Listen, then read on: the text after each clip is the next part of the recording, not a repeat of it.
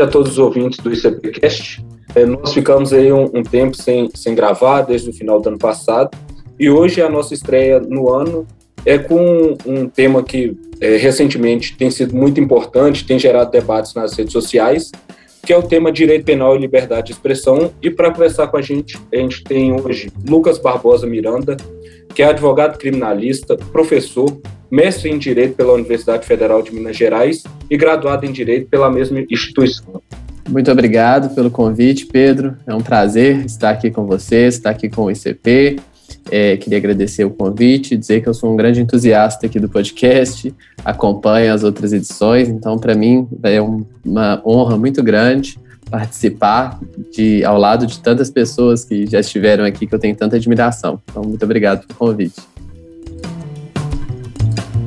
O Instituto de Ciências Penais, o ICP, foi fundado no ano de 1999, durante encontros de diversos acadêmicos e profissionais engajados no estudo das ciências criminais. Como o próprio nome sugere, o ICP é um fórum democrático e plural de estudos e debates que permeiam o tema. Estimulando a reflexão sobre inúmeras vertentes das ciências penais, o Instituto honra sua trajetória acadêmica, assumindo como eixo institucional a defesa intransigente das garantias individuais decorrentes das premissas do Estado Democrático de Direito e da Constituição Federal. Através da produção acadêmica, organização de eventos e inúmeros cursos, o ICP já superou os limites geográficos regionais de Minas Gerais e cada vez mais supera o nacional, honrando a luta pelos valores que se propõe a defender.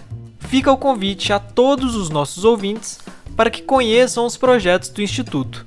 Vocês podem encontrar mais informações em nossas redes sociais, no Instagram, arroba Ciências Penais ICP e ICP Jovem, ou ainda através do site icp.org.br.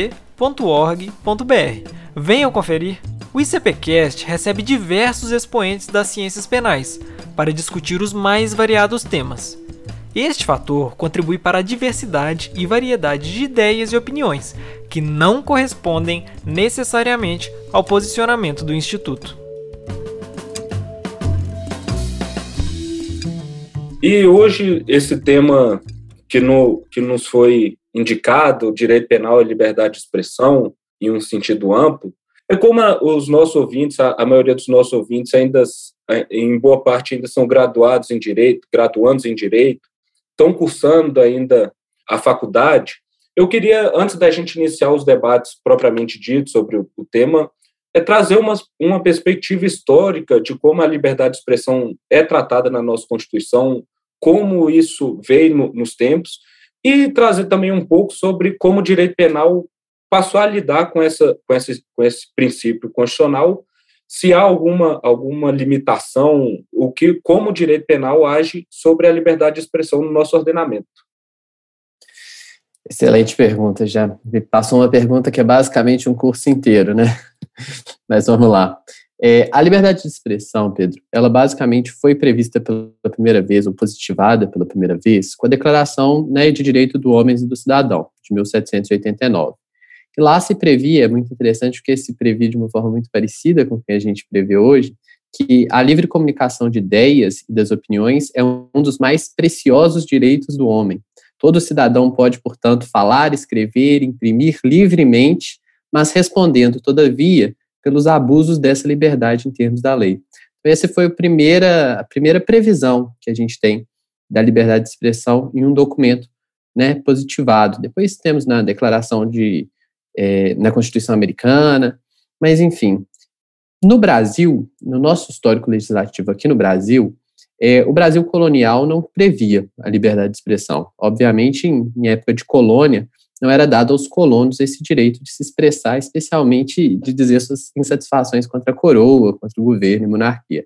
Mas logo a partir da primeira Constituição, da Constituição do Império, de 1824, a liberdade de expressão ela já passou a ser prevista pelo menos formalmente, no ordenamento jurídico brasileiro. Então, assim, durante o primeiro reinado, regência, o segundo reinado, existia a previsão na Constituição de 1824 é, da liberdade de expressão, mas é óbvio que a gente sabe que, especialmente durante essa época, né, é, as lideranças locais exerciam muito poder, né, muito mais do que os poderes judicial, o poder judicial, efetivamente, e até mesmo que a monarquia, muitas vezes. Então, essa liberdade, apesar de formalmente prevista, era muito pouco utilizada, muito pouco realmente é, tida na prática.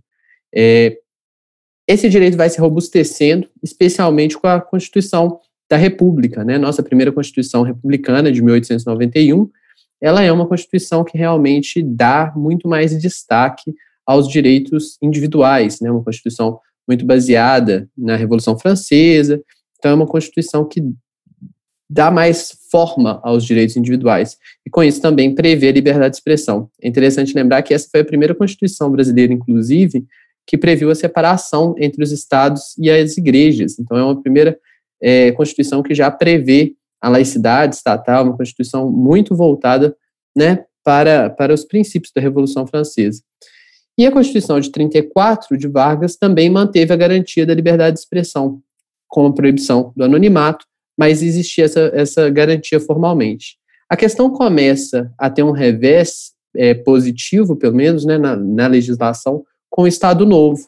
A Constituição de 37, a partir do Estado Novo e do momento de ditadura que o Brasil viveu em 37, manteve nominalmente a liberdade de expressão, mas instituiu censura prévia, então a imprensa, teatro, cinema, rádio tinham que passar por uma censura prévia, tudo tinha que ser passado por uma censura né, antes da publicação. E a gente sabe que o Departamento de Imprensa e Propaganda do governo é, foi é, ferrenho contra os críticos do governo, né, manteve aí uma censura forte, uma perseguição daqueles que criticavam o governo na época do Vargas. Então, com a deposição do Getúlio, em 1945, foram feitas novas eleições, nós tivemos uma nova é, Constituição Democrática, né, e a Constituição de 46 previu novamente a liberdade de expressão, é, com, salvo com as hipóteses de espetáculos públicos que deveriam ser passados por, por censura prévia para avaliação.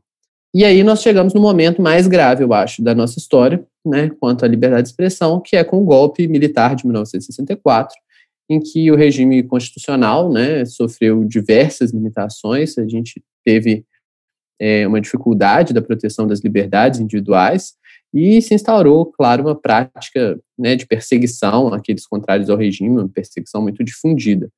É, em 64, ainda né, em vigência a Constituição de 45, é, ocorreu pouco depois o ato, o ato institucional número 2, que modificou a Constituição para prever uma restrição na liberdade de expressão, passando né, a, a, a redação do artigo 141, parágrafo 5 que era o artigo que estabelecia a liberdade de expressão, a ter uma ressalva, que era basicamente: não será, porém, tolerada a propaganda de guerra e de subversão da ordem ou preconceitos de raça ou de classe. Então, a partir do ato institucional número 2, a gente começa a ter essa restrição subjetiva ao direito da liberdade de expressão na própria Constituição, né? O que, o que seria a propaganda da subversão à ordem? E a gente sabe muito bem como ela foi interpretada e utilizada.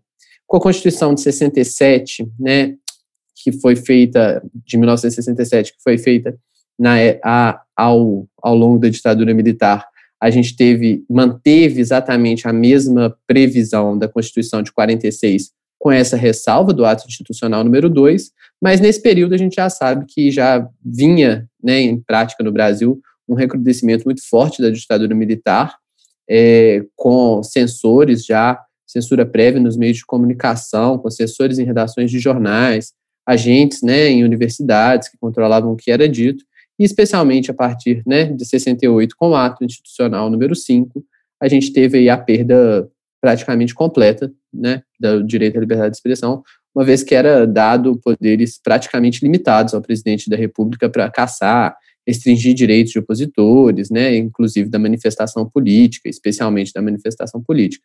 Então, assim, eu acho que no Brasil, quando a gente fala de censura, a gente de certa forma, sempre vai voltar à ditadura militar, porque a censura foi uma das marcas mais fortes né, da ditadura militar no Brasil. Toda a imprensa, os artistas, escritores tiveram submetidos a ela, né? A gente sabe que o Serviço Nacional de Informação, o SNI, o Departamento de Ordem Político Social, o DOPS, fizeram esse controle muito forte, esse controle prévio muito forte do que saía. A gente sabe muito bem dos jornais clandestinos que existiram, a gente sabe das formas com que os artistas tiveram que utilizar para né, tentar publicar suas músicas com críticas à ditadura. A gente sabe de tudo isso, enfim. E aí, na Constituição de 88, Constituição Cidadã, com a restituição das nossas liberdades, o artigo 5 né, inciso 4 prevê a célebre frase que é livre a manifestação do pensamento, sendo vendado o anonimato.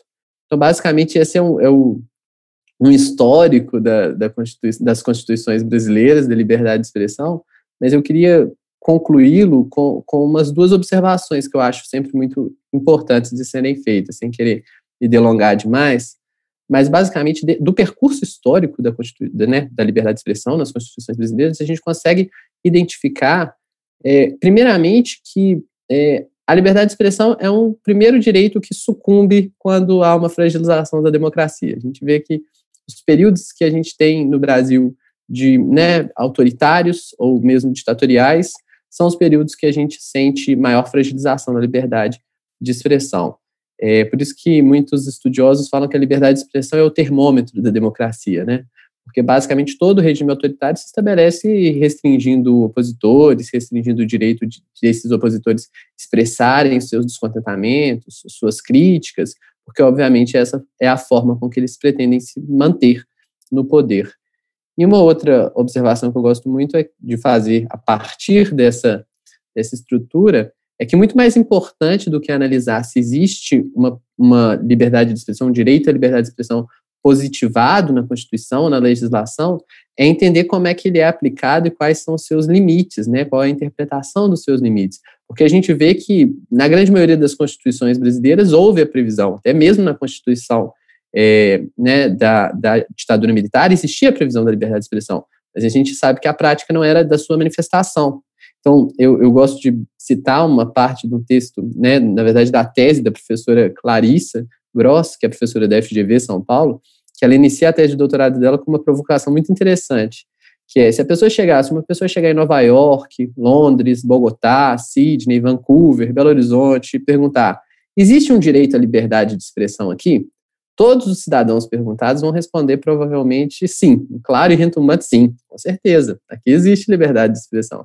Agora, se a gente mudar um pouquinho a pergunta e questionar, por exemplo, aqui nesse país, nessa cidade, um líder religioso tem o direito de chutar uma santa, chutar uma imagem de outra religião em cadeia nacional e vincular essa imagem, aí esse retumbante em sim, que dizia que todo mundo concordava, já deixa de ser um acordo e se começa a se transformar numa controvérsia, né? Então, assim, perguntar se existe liberdade de expressão, geralmente a resposta é fácil. É, existe, em quase todos os países. Agora, é difícil é chegar a um acordo de quais são os seus termos, quais são os seus limites. Então, eu acho que isso, essa é uma conclusão muito importante que a gente geralmente tira das análises históricas. Esse, essa segunda observação que você faz sobre a aplicação do, do princípio da liberdade de expressão, de um direito de liberdade de expressão, é um, um ponto que vem ganhando muito, muita discussão recentemente, porque há, há um crescimento de ideias libertárias, de que a liberdade de expressão é uma coisa ampla e eu, e eu positivar ou ter regras prévias de que como eu devo exercer, na verdade eu estaria é, boicotando o próprio direito.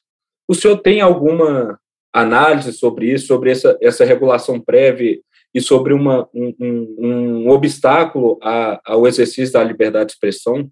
Excelente pergunta, Pedro. Basicamente, isso é o que eu tentei analisar na minha dissertação, né, de forma é, um pouco complexa e talvez não tão completa, mas é a pergunta de fundo que eu tentei trazer na minha dissertação de mestrado, que atualmente virou livro. O que eu quero dizer com isso é, é como a gente faz, como a gente define as fronteiras entre, por exemplo, e agora eu vou tratar mais, do, eu tenho que fazer essa, essa observação, eu sou penalista, né, então aqui eu me sinto muito confortável em conversar no ICP, porque de certa forma eu converso para outros penalistas, sei que existe uma, uma diferença quando a gente conversa com constitucionalistas ou com outras áreas do direito que né, precisam entender as regulamentações de outras formas. Mas aqui, basicamente, o que eu trabalho é a limitação da liberdade de expressão a partir de tipos penais. Então, não sempre eu vou estar dizendo que aquela conduta é, é literalmente não pode ser regulamentada de outra forma. O direito né, apresenta outras formas de regulamentação e a gente vê, por exemplo, que hoje em dia até mesmo propaganda quanto a produtos infantis tem regulamentações que não ferem a liberdade de expressão, são regulamentações né, que não podem passar em determinado horário, determinado canal. Então, assim, essa, esse tipo de regulamentação não é exatamente o que eu tento tratar na minha dissertação. É, eu busco tratar, e eu acho que aqui né, tem que deixar isso claro, a gente tenta tratar sobre tipos penais, sobre crimes, né? O que é um crime e o que é liberdade de expressão. E basicamente é isso que eu tento fazer, definir essas fronteiras entre o tipo e o direito à liberdade de expressão. Porque, como você muito bem disse, é muito comum a gente escutar, né? Ah, o direito à liberdade de expressão não é absoluto. Essa frase ficou um jargão, um bordão que a gente escuta várias vezes. É, é verdade. O direito à liberdade de expressão não é absoluto. Mas o que, que isso quer dizer? Né? Onde que estão esses limites? Então, basicamente, o que eu trabalho na minha dissertação e o que eu vejo é que tem dois caminhos para responder essa pergunta, Pedro. Basicamente, existe um caminho ou um modelo que é que compreende os direitos fundamentais, e nesse caso, liberdade de expressão, e as leis infraconstitucionais é, de, de, uma forma né, que é o modelo da proporcionalidade de Alexis. Nesse modelo, os direitos fundamentais eles são vistos como é, regras que não são aplicadas no sim ou não, mas são aplicadas de forma né, proporcional. Elas não têm uma, uma predisposição né, prévia do seu, do sua extensão, mas elas são aplicadas de acordo com o caso. A gente analisa se no caso concreto é, aplica-se a liberdade de expressão ou aplica-se um outro princípio constitucional que teria prevalência naquele caso, né? Então esse esse é um modelo que a gente estuda no direito constitucional, é um modelo especialmente do Alexi e que foi recepcionado pelo STF no julgamento do caso do Elvanger Castan, que foi né, o editor que estava respondendo por, por, pelo crime de incitação à discriminação, e o STF basicamente utilizou-se da teoria do Alexi para entender a liberdade de expressão como um direito ilimitado na sua previsão legislativa e que sofre limitações na hora da aplicação do caso concreto. Então, antes da aplicação, a liberdade de expressão ela não precisa entender o seu escopo legislativamente, mas na hora que se aplica, você pondera esse valor com outro valor que possa existir nesse caso. Então, a proteção do direito de terceiro, dessa forma. E então, esse é um modelo que mais poroso contra a em relação à liberdade de expressão e o direito penal, em que a liberdade de expressão e o direito penal se encontram muito e ficam de certa forma, muito à mercê do momento do julgamento, o entendimento de qual ali é limitado. Existe um outro modelo, que é um modelo que eu apresento como a alternativa melhor, ao menos para o direito penal, que é basicamente o modelo garantista do Ferraioli. O Ferraioli pressupõe os direitos fundamentais como regras, assim como os tipos penais. Então, ele não tem essa diferenciação dos, do, dos direitos fundamentais como princípios, né? Então, nesse ponto, o Ferrari pressupõe que os direitos fundamentais também têm seu campo de aplicação determinado a priori, ou seja, na própria lei, ou ao menos que seja determinado doutrinariamente, mas que ele tenha essa determinação anterior à sua aplicação, de forma que, se uma lei infraconstitucional, ou seja, um tipo penal, ele realmente conflita com o que está no escopo desse direito fundamental, da liberdade de expressão, o que se considera não é uma colisão de normas, mas sim que essa lei infraconstitucional, ela é inconstitucional, ela tem um vício de constitucionalidade, ela é substancialmente inválida, porque o, o, né, o seu conteúdo está em desacordo com o conteúdo de uma norma superior. Então, desse modo, eu entendo que a liberdade de expressão pode ser entendida como não absoluta, no sentido de que a sua extensão é determinada previamente na legislação. Mas, dentro do seu escopo, a sua aplicação ela é, é absoluta. Então, não tem como se dizer que um tipo penal fere a liberdade de expressão e a liberdade de expressão não vai ser aplicada. Ela sendo um direito constitucional, se um tipo penal fere a liberdade de expressão, o tipo penal é substancialmente inválido, deve ser declarado inconstitucional. Mas, por outro lado, obviamente, podem existir tipos penais que é, criminalizem condutas que são, de certa forma, manifestação de pensamento, mas que essas condutas não estão enquadradas, não estão abrangidas pelo guarda-chuva da liberdade de expressão. O guarda-chuva da liberdade de expressão, na, no conceito do Ferraioli, ele tem um tamanho determinado na lei. Não quer dizer que tudo e qualquer coisa que saia da boca de uma pessoa é, seja garantido pela liberdade de expressão. Então, né, eu faço essa diferenciação exatamente para tentar delimitar, é, ao menos para o direito penal, o que seria liberdade de expressão e quais seriam esses contornos. Já adianto que tento resolver isso é, a partir da teoria do bem jurídico, então trago a teoria do bem jurídico para analisar, ao menos no direito penal, o que lesiona bem jurídico é, basicamente estaria fora da liberdade de expressão, em muitos casos, e aí faço estudos com base na, na liberdade de expressão norte-americana, no modelo europeu, enfim. Mas é óbvio que a liberdade de expressão não é um direito absoluto se a gente pensar no sentido de que não é tudo que pode, que é simplesmente a manifestação de um pensamento, que seja simplesmente falado ou escrito, que não pode ser objeto de regulamentação ou até de criminalização. Mas, ao mesmo tempo, a gente tem que entender qual é esse, esse, esse limite para que a gente não tenha o problema da indecisão ou da determinação do que é liberdade de expressão apenas na hora da aplicação da lei penal ou da lei.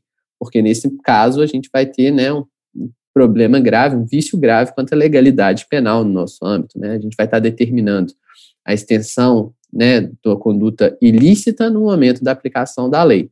Isso viola, obviamente, a legalidade, isso viola também a vinculação, né, a submissão do juiz à lei.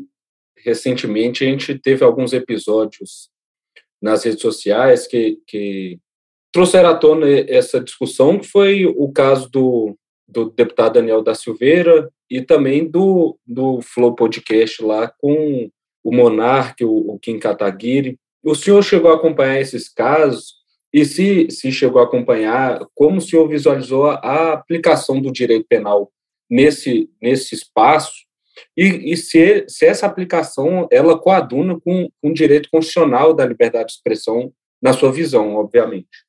Essa é uma pergunta muito interessante, porque é sempre difícil analisar casos e é sempre difícil analisar no calor do momento. Então, eu, eu sinto que eu tenho uma tranquilidade muito maior de falar desses casos agora, porque no momento, na semana em que aconteceram, que as pessoas muitas vezes tiram é, conclusões muito rápidas, muito precipitadas sobre né, as decisões, especialmente nesses momentos de discussões na internet, as decisões são sempre tomadas muito rápidas e depois fica um pouco difícil de refletir. Então, passado um tempo, eu acho interessante a gente rever esses casos para reavaliar o que realmente aconteceu e entender para os próximos casos, especialmente, o que, que a gente está defendendo como um conceito e não só como aplicação nesses próprios casos. Então, o primeiro ponto que eu acho interessante é a gente diferenciar o caso do Flow Podcast, do Monark, do caso do Daniel Silveira.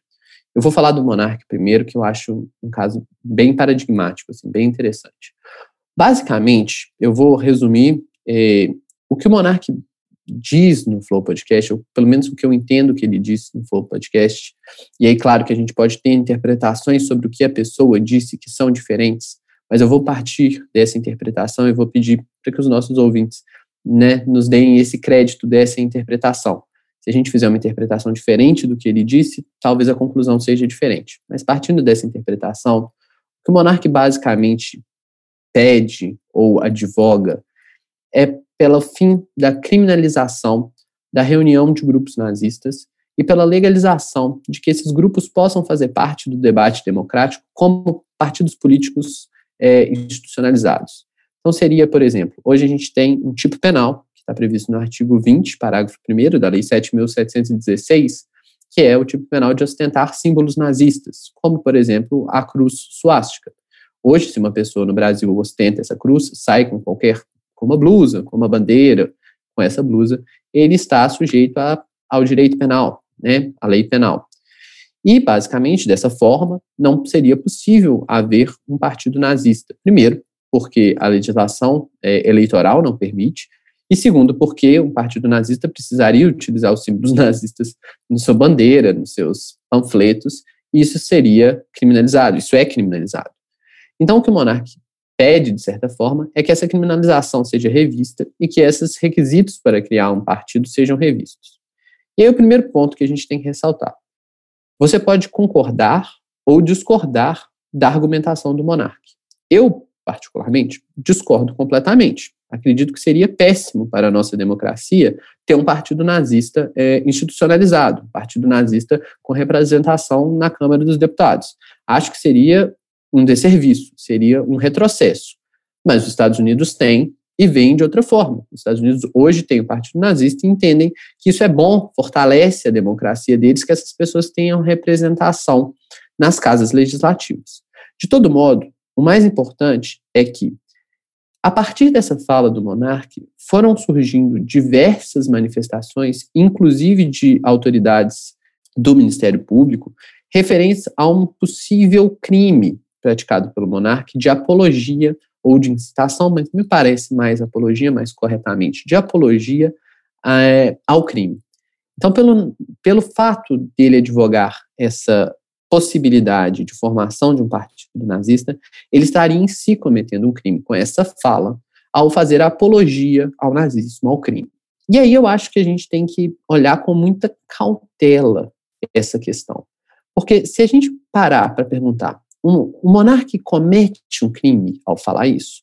Eu acho que se a gente parar e jogar a luz numa outra discussão, a gente chega na resposta de uma forma mais fácil. Por exemplo, vamos relembrar o caso da Marcha da Maconha. Não sei se vocês lembram, mas a Marcha da Maconha, quando surgiu, ela tentou ser reprimida exatamente pelo mesmo argumento. O que se dizia é que a Marcha da Maconha, ao pedir a descriminalização das drogas, uma nova política de drogas, fazia apologia ao uso de drogas. Que as pessoas iam lá falar pela descriminalização e, de certa forma, o que queriam dizer era incentivar com que outras pessoas usassem drogas. Que o discurso velado da Marcha da Maconha era levar a ideia de que o uso das drogas era bom. É basicamente, no paralelo, a mesma coisa que se diz sobre o discurso do monarca. E o que, que aconteceu nesse, basicamente, na Marcha da Maconha? Houve né, uma, uma ADPF, que foi a ADPF 187, de relatoria do ministro Celso de Mello. O ministro Celso de Mello foi preciso e foi perfeito ao explicar que a mera propaganda ou a mera proposta de descriminalização de um determinado ilícito penal não se confunde com o ato de incitação à prática desse delito e nem com a apologia de fato criminoso. Então, se a gente pegar essa DPF, a gente vai ver que faz parte da democracia a gente poder questionar todos os tipos penais. E aí é lógico que a gente pode é, considerar os, a, a, a, o questionamento bom ou ruim. Você pode discordar ou concordar com o monarca. Eu, como eu disse, discordo plenamente. Acho que deveria se manter da forma que é. Mas o debate em si sobre manter essa criminalização ou não não pode ser criminalizado. O debate faz parte da democracia. E apesar de haver um risco, e de eu concordar quando as pessoas dizem, ah, mas existe um risco de que isso mude a legislação, existe. Mas a democracia pressupõe seus riscos. Da mesma forma que ela não é uma democracia de, que não é uma autoritária de um lado, também não é autoritária do outro lado. A gente tem que debater e decidir pelo meio democrático a nossa legislação. E faz parte de decidir a nossa legislação debater sobre ela. A gente não pode ter tabus legislativos, tipos penais cuja defesa seja a descriminalização, que não podem ser tocados. Até a descriminalização do homicídio é falada muitas vezes, né? As pessoas esquecem, mas quando, né, muitas vezes as pessoas advogam pela pena de morte, o que elas estão advogando é pela descriminalização de algumas causas que hoje estão incluídas na lei né, de homicídio, de matar alguém. Então, se a gente pode até mesmo advogar pela descriminalização do homicídio, a gente deveria poder advogar pela descriminalização desses símbolos nazistas. A questão é, se isso é bom ou ruim, aí a gente pode concordar ou discordar. Agora, simplesmente advogar para que um ilícito deixe de ser ilícito penal, isso em si não pode ser criminalizado. Então, esse caso do monarca, eu acho que é um caso é, paradigmático para a gente pensar e refletir o que é cada coisa. Talvez a gente, muitas vezes a gente ataca, enfim, não conheço o monarca, não sei qual o posicionamento dele efetivamente político. Isso para mim independe. Eu até prefiro que seja dessa forma, porque independe se ele tem alguma, alguma relação com esses grupos, se ele tem esse interesse de participar ou não um grupo, eventualmente, se existe um partido nazista. Mas é importante que ele tenha o direito de se manifestar quanto o fim da criminalização de qualquer tipo penal. Enfim, quanto ao caso do Daniel Silveira, eu acho que também é um caso muito, muito interessante, paradigmático. Acho que o caso do Daniel Silveira em si dá para fazer uns cinco podcasts, né, Pedro? Dá para a gente trazer um processualista para falar dos problemas processuais, dá para falar de muita coisa. Mas, no que diz respeito à liberdade de expressão, eu acho que é interessante a gente pensar que tem é, diferentes objetos de tutela, objetos de proteção, né? Aí a gente pode questionar ou trazer os problemas dessa, dessa conceituação de objeto de proteção, mas tudo bem, ficamos com pelo menos um referencial material. Esses tipos penais têm algum referencial material. Alguns deles são contra a honra subjetiva de algumas pessoas. E podem ser contra a honra subjetiva, ou seja, da pessoa que ocupa algum cargo público. Então a gente pode pensar crimes contra a honra do presidente da República, né, os crimes dos artigos 138, 139, 140, combinados com aquele 141, inciso 1 são crimes contra a honra da pessoa do presidente da República, que tem um certo elevado grau de proteção por ele estar naquele cargo, mas são contra a honra subjetiva, são contra a própria pessoa do presidente da República. Assim como existe, no inciso segundo, os crimes contra a honra de funcionários públicos. Não são crimes contra a honra que todo mundo pode ser é, vítima, mas que tem um certo aumento de pena em razão de ser cometido contra essas pessoas que estão aí em evidência. Existem os outros, outros tipos penais que protegem o cargo em si, o cargo que o funcionário público ocupa nele mesmo, a respeitabilidade do cargo. E é o caso, por exemplo, do crime de desacato. O crime de desacato, a gente sabe que ele sofre uma severa crítica acerca da sua constitucionalidade, e uma severa crítica, a meu ver, muito correta, que deve ser feita. Tem uma, um, um, uma dificuldade de constitucionalidade no crime de desacato muito grande. Mas, especialmente após a decisão do Supremo Tribunal Federal, né, na DPF 496, que considerou constitucional, a gente convive, então, com um tipo penal que protege o cargo em si. E, por fim, existem tipos penais cujo objeto de proteção não é a pessoa que ali está, nem o cargo em si, mas as instituições democráticas como um todo. E esses são tipos penais muito mais relevantes e com penas muito mais graves, porque eles, eles deixam de proteger a honra subjetiva de uma pessoa ou até mesmo a respeitabilidade de um cargo e passam a proteger todo o Estado democrático de direito. E esse é, por exemplo, o caso do tipo penal do artigo 359L do Código Penal, né? atualmente 359L, depois da revogação da Lei de Segurança Nacional, os tipos penais né, relativos à segurança das instituições democráticas passaram para o Código Penal. E esse foi o tipo penal, basicamente, que foi utilizado na condenação do deputado Daniel Silveira.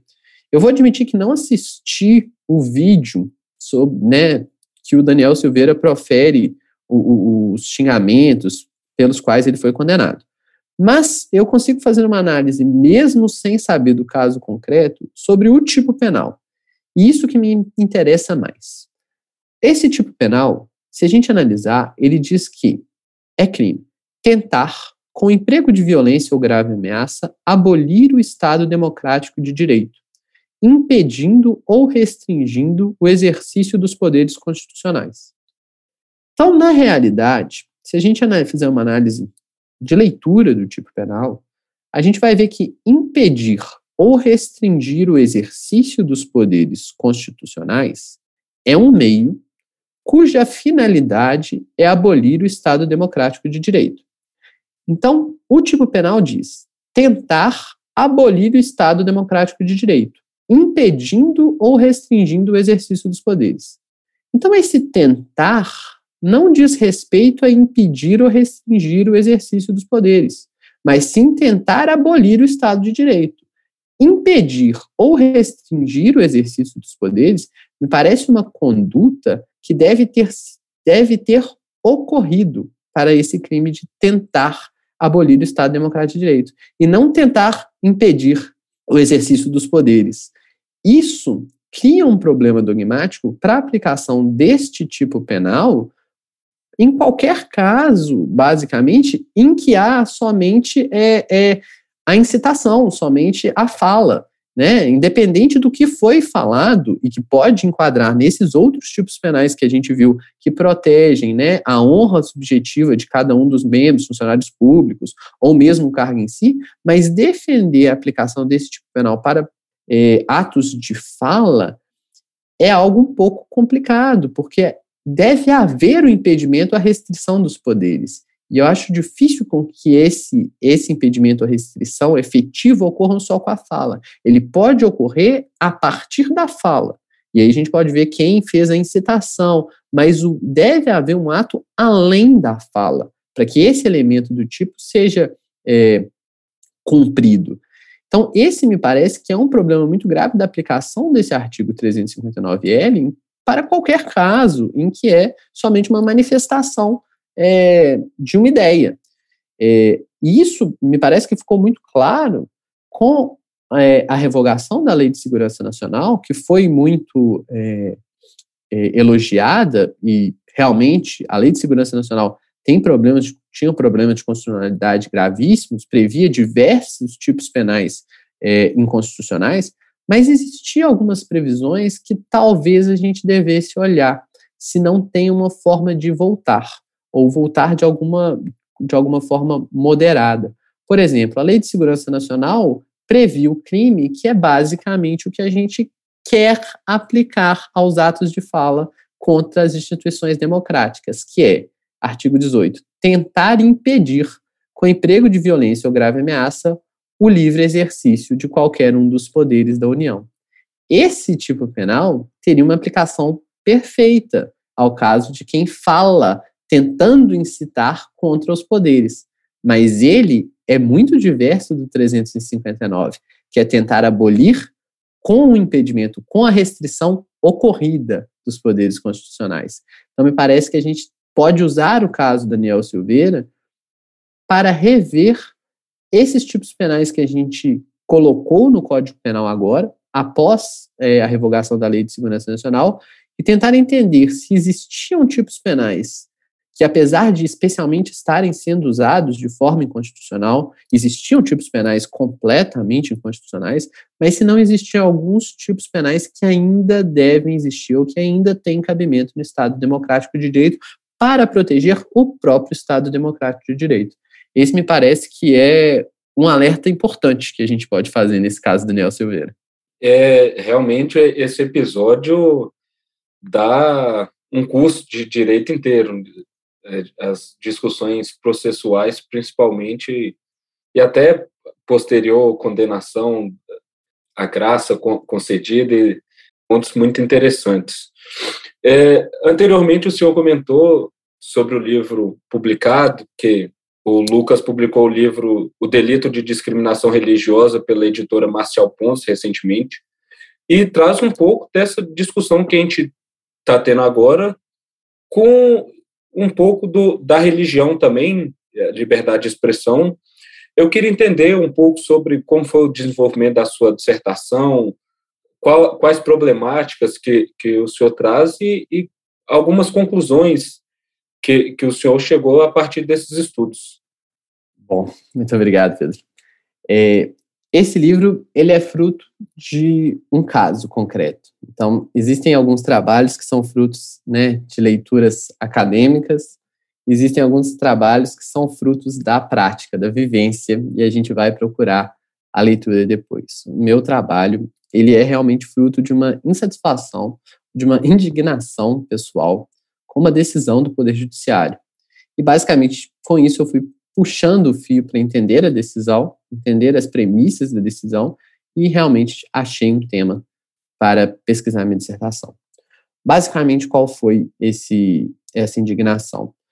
Há mais ou menos cinco, oito anos atrás, começou a fazer um pequeno sucesso aqui em Belo Horizonte, uma banda que fazia músicas completamente é, desrespeitosas perante as religiões. Eles cantavam letras que eram, assim, assintosas, que tentavam fazer chacota, fazer piada com personagens religiosos, em que normalmente as pessoas é, guardam muito respeito.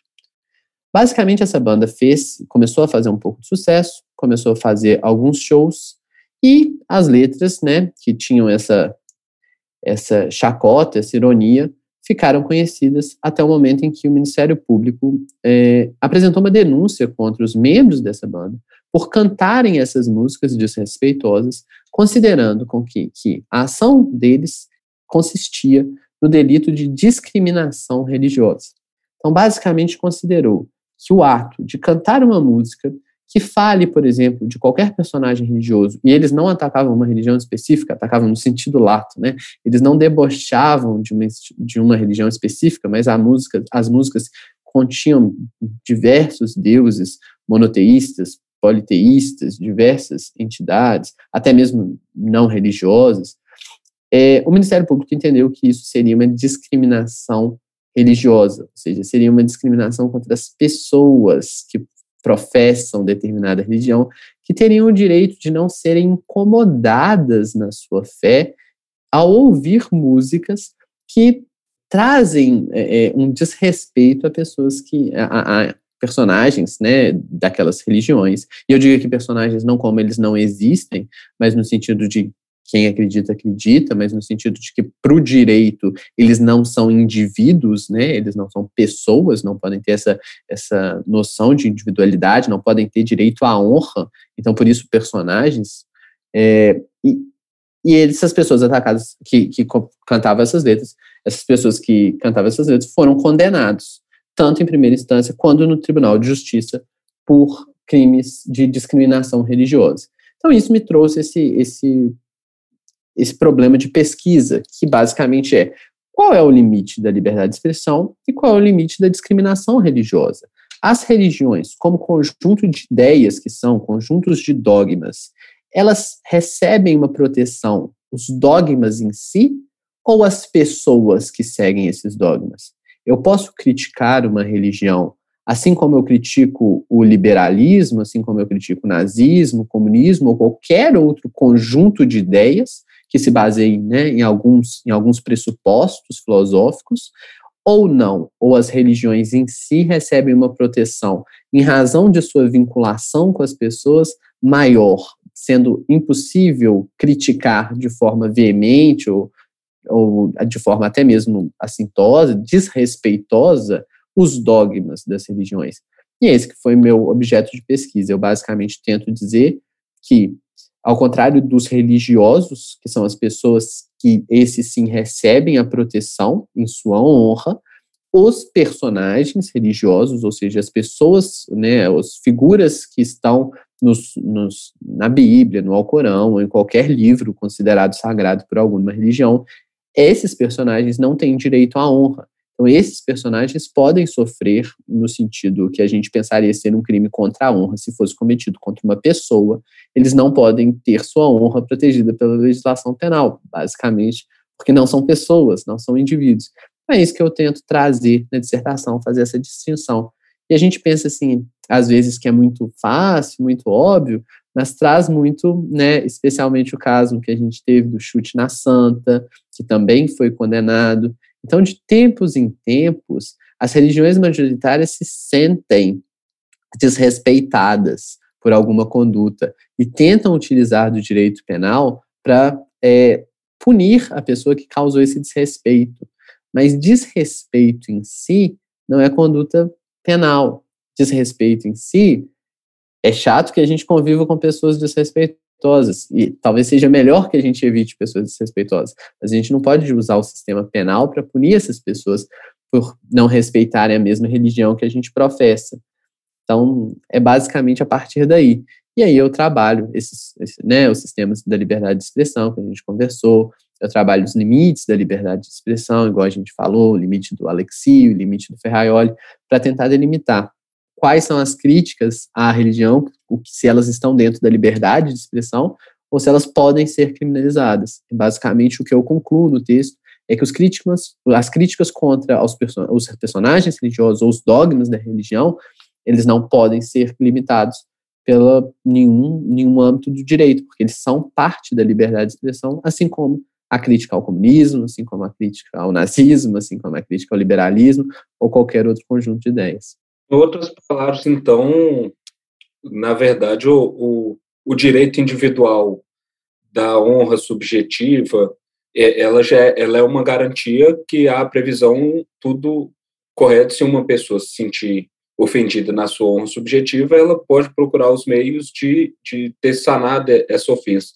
Agora, é, teoricamente, não existiria essa coletividade a ser protegida, por exemplo, no caso concreto que você citou, pelo direito penal. Seria mais ou menos isso.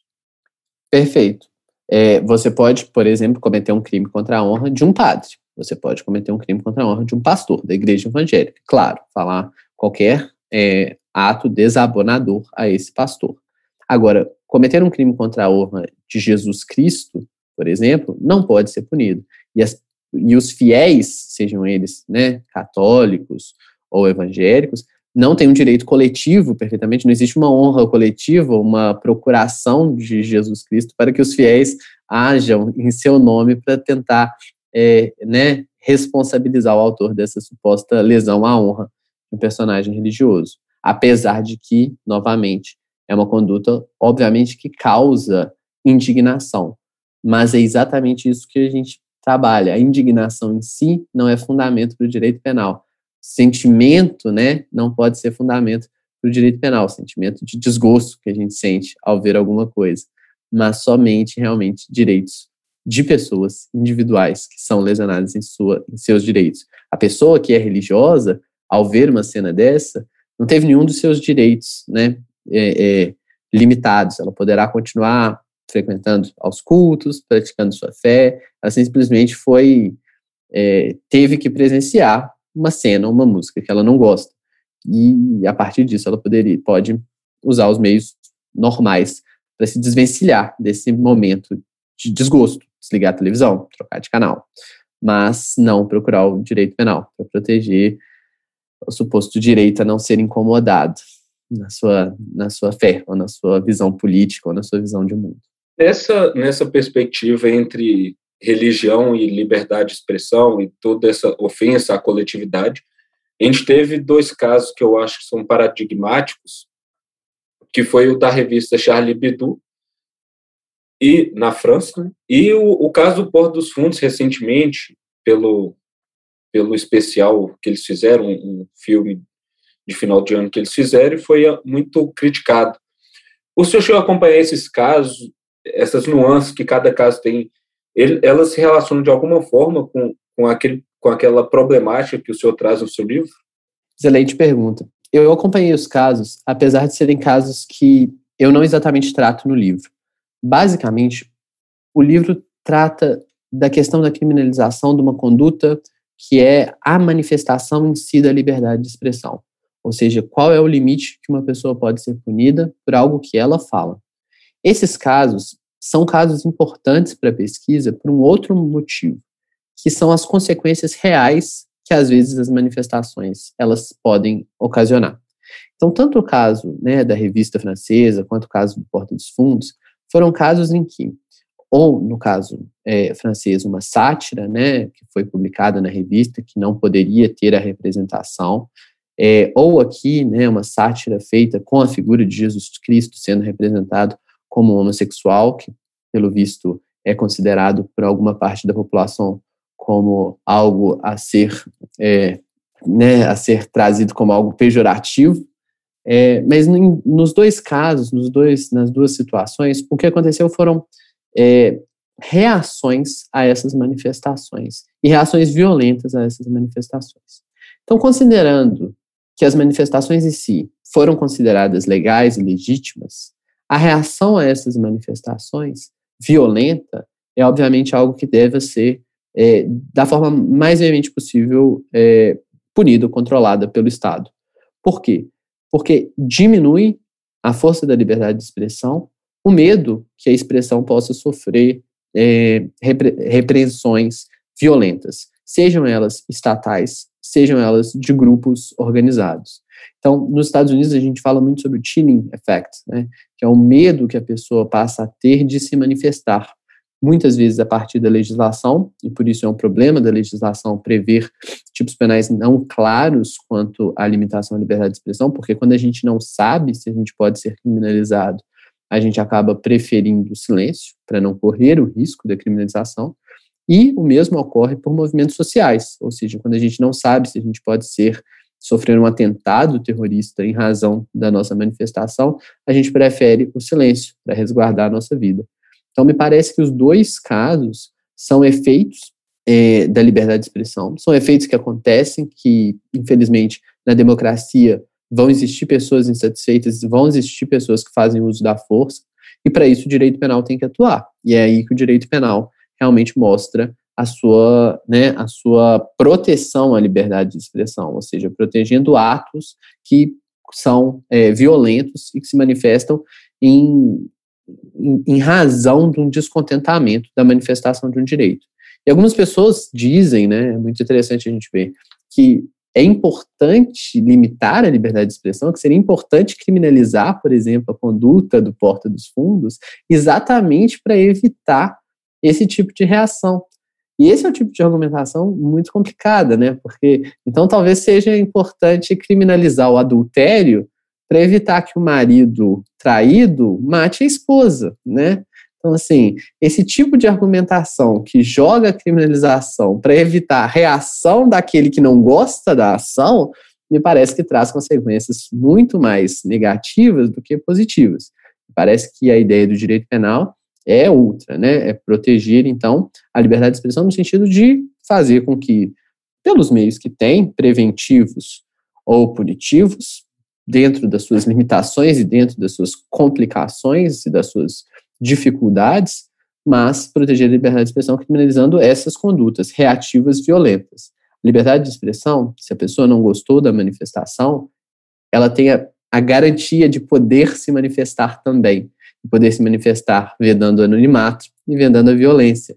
E esse é, é o brilhantismo da liberdade de expressão, que ela garante para um lado, mas ela garante para o outro. Uma pessoa que se sentiu inconformada com aquela manifestação pode, por meio da sua manifestação, mostrar para ela, para aquela que se manifestou primeiro e para os outros, porque aquilo não era correto, porque aquilo não estava certo, mas não utilizar da violência. A violência talvez possa ser utilizada em sistemas que não têm liberdade de expressão em que as pessoas não têm os meios para questionar o governo por meios lícitos de manifestando opiniões. Nesses casos, às vezes elas apelam para a liberdade de expressão, para, para a violência, porque não tem liberdade de expressão.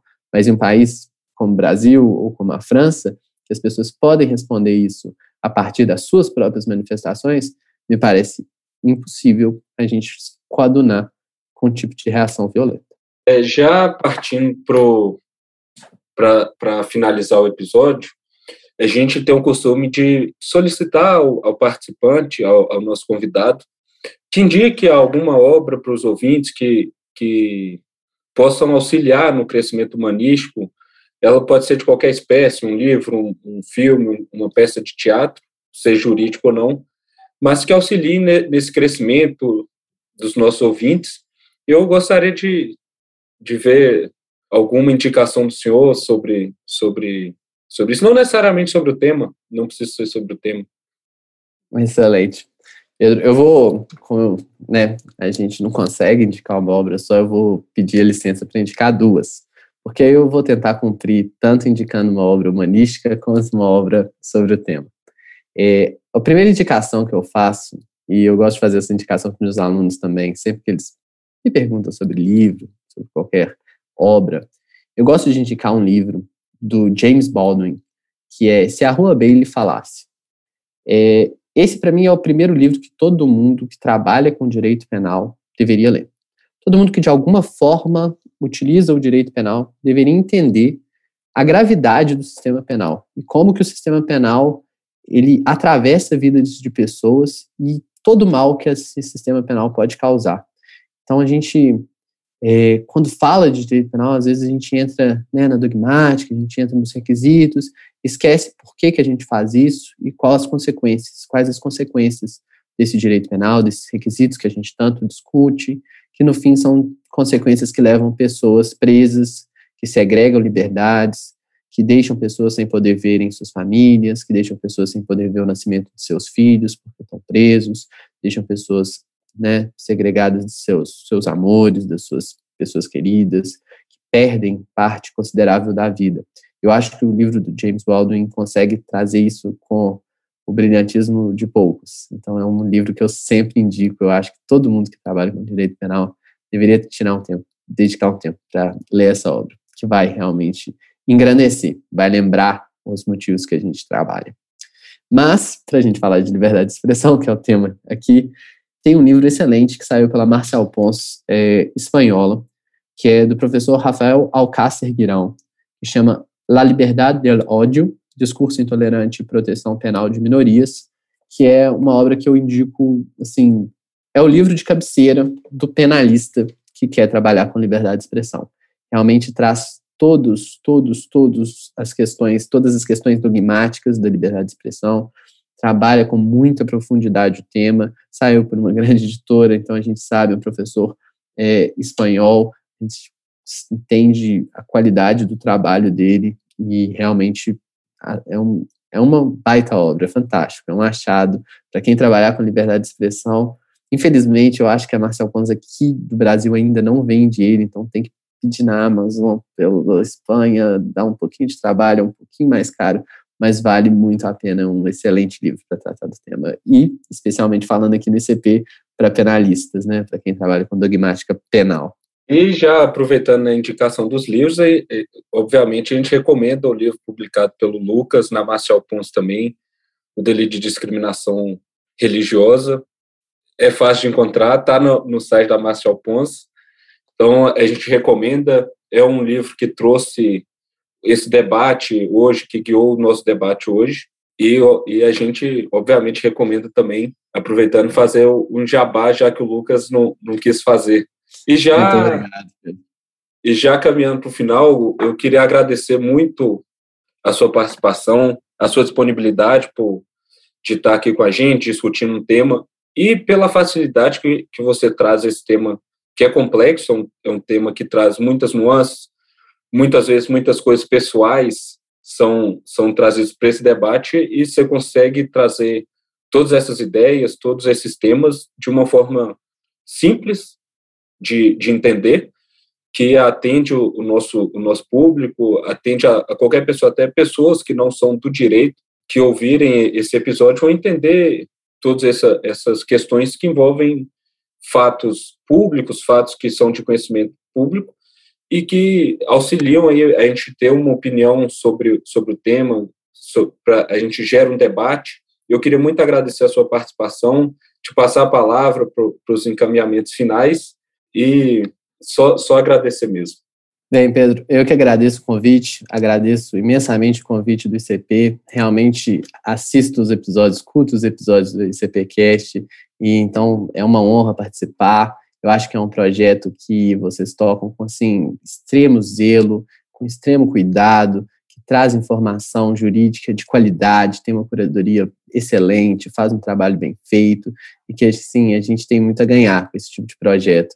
Eu acho que a academia sai realmente né, dos artigos acadêmicos, dos livros, que, claro, são muito importantes, mas agrega, né, agrega mais pessoas que podem entender os temas, que podem debater os temas e podem vir para a academia também para passar a escrever artigos e a escrever livros e trazer suas ideias. Então, assim, eu acho que é uma, uma ideia engrandecedora, que vocês vida longa ao ICP, vida longa ao ICPcast, que vocês continuem com esse projeto, porque eu acho que é um todos nós ganhamos. Queria agradecer imensamente o convite, muitíssimo obrigado, foi uma honra, um prazer conversar com você, Pedro.